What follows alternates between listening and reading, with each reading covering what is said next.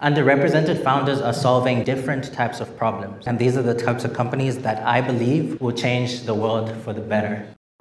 Welcome to today's episode of Christina Wanders, a podcast where I ask why is the world the way it is? Why is it so hard to change anything? And what can we all do to make our world a better place? I am excited to kick off a new series today where I spotlight different voices from the sectors of technology, policy, and the wider sustainability space, such as NGOs, research, and more. Recently, I hosted an event in Brussels for people interested in these topics, with five amazing speakers. In the latest edition of this event series, we explored how business and entrepreneurship can help create more sustainable communities and effective climate action. We spoke about momentum, butterfly effects, and the challenge and beauty of telling relatable and inclusive stories. Thank you to everyone who joined us, and if you couldn't make it, worry not. This upcoming podcast series turns the spotlight on each of those five speakers so you can get a glimpse into their work, their ideas, and their call to action. Kicking off part one of this series, it's my pleasure to introduce you to today's star of the show, Tino Chibebe. Tino is an expert in venture capital and author of the book The Black Opportunity Conversations on Belgian Venture Capital and Afropean Entrepreneurship. In his talk, he spoke about the shortcomings of the venture capital space, how to overcome them, and the potential this would bring for all of us. And most importantly, he shared his vision for how we all can be part of the solution instead of being part of the problem. Good evening, everyone. Um, thank you, Christina, for organizing the evening and inviting me to speak. Uh, my name is Tino Chibebe. Um, so, a little bit about myself born and raised in Zimbabwe, came to Belgium in my late teens. Um, I went to high school here, stud- studied engineering, hated it with all my heart, and then I moved to business and finance. And when I moved to business and finance, I enjoyed it a lot more. And uh, whilst I was there, I joined a student organization that was bridging the gap between the world of finance and uh, the classroom. And whilst I was there, I joined as a member, then vice president, then president.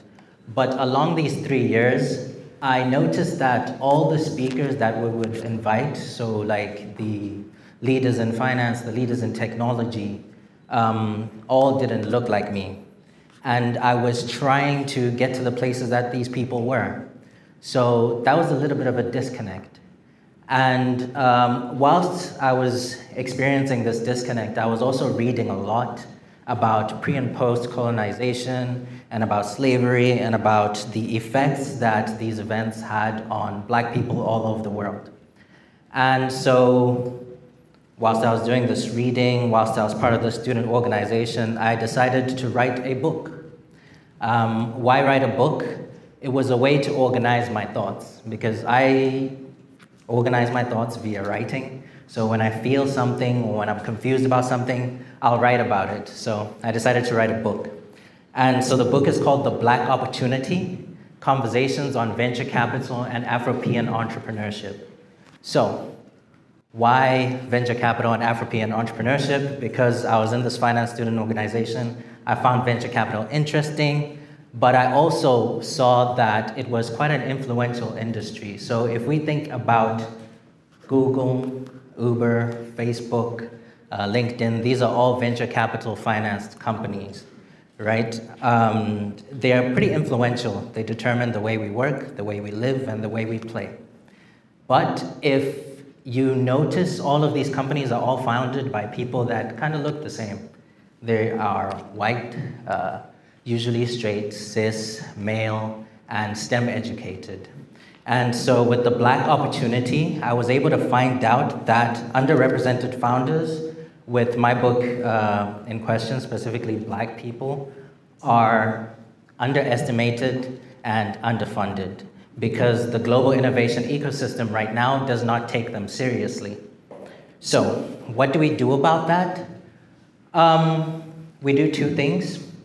we invest in underrepresented founders, and we also invest in underrepresented investors. So, why do we do these two things? We do these two things because underrepresented founders are solving different types of problems. So, I'll give you an example. There's a company in Germany called Reframd, and they were recently funded by Google's uh, startup fund for black founders. And what they are uh, tackling is that glasses, so I notice a lot of you are wearing frames. So, glasses have traditionally treated people more equally than others, right? So, if you think about your own nose profiles, right, they're very different. And specifically, like, you know, black nose profiles are not the same as white nose profiles. My nose is not the same as Christina's nose. And so this company is using AI to create glasses that uh, serve uh, the wider community. So these are the types of companies that I wrote about in my book, and these are the types of companies that I believe will change the world for the better. So that's a little bit about me, and that's a little bit about my mission. And so, what can all of us do here? about this. Um, we can create spaces like this where we talk about these types of things, where we educate ourselves on um, the underrepresentation of diverse founders within tech. Um, we can also support small businesses. Um, I was recently at a marketplace called Black Tea Marketplace, and there were women, specifically black women, who were showcasing their products and services. I came out with an art piece and body sugar scrub. I hope I said that correctly. But all this to say, like, we can support these companies at the earliest stage of their uh, journeys. And we can also learn about these issues by buying books like mine, learning the language. And the reason why learning the language is useful is that we get to ask smarter questions. I know a lot of people do this thing where it's like, you know, it's great to ask dumb questions and, you know, to find out what you don't know. But until when are we going to ask dumb questions about diversity, about inclusion? I think if we start asking smarter questions, we'll get to smarter solutions. Thank you very much.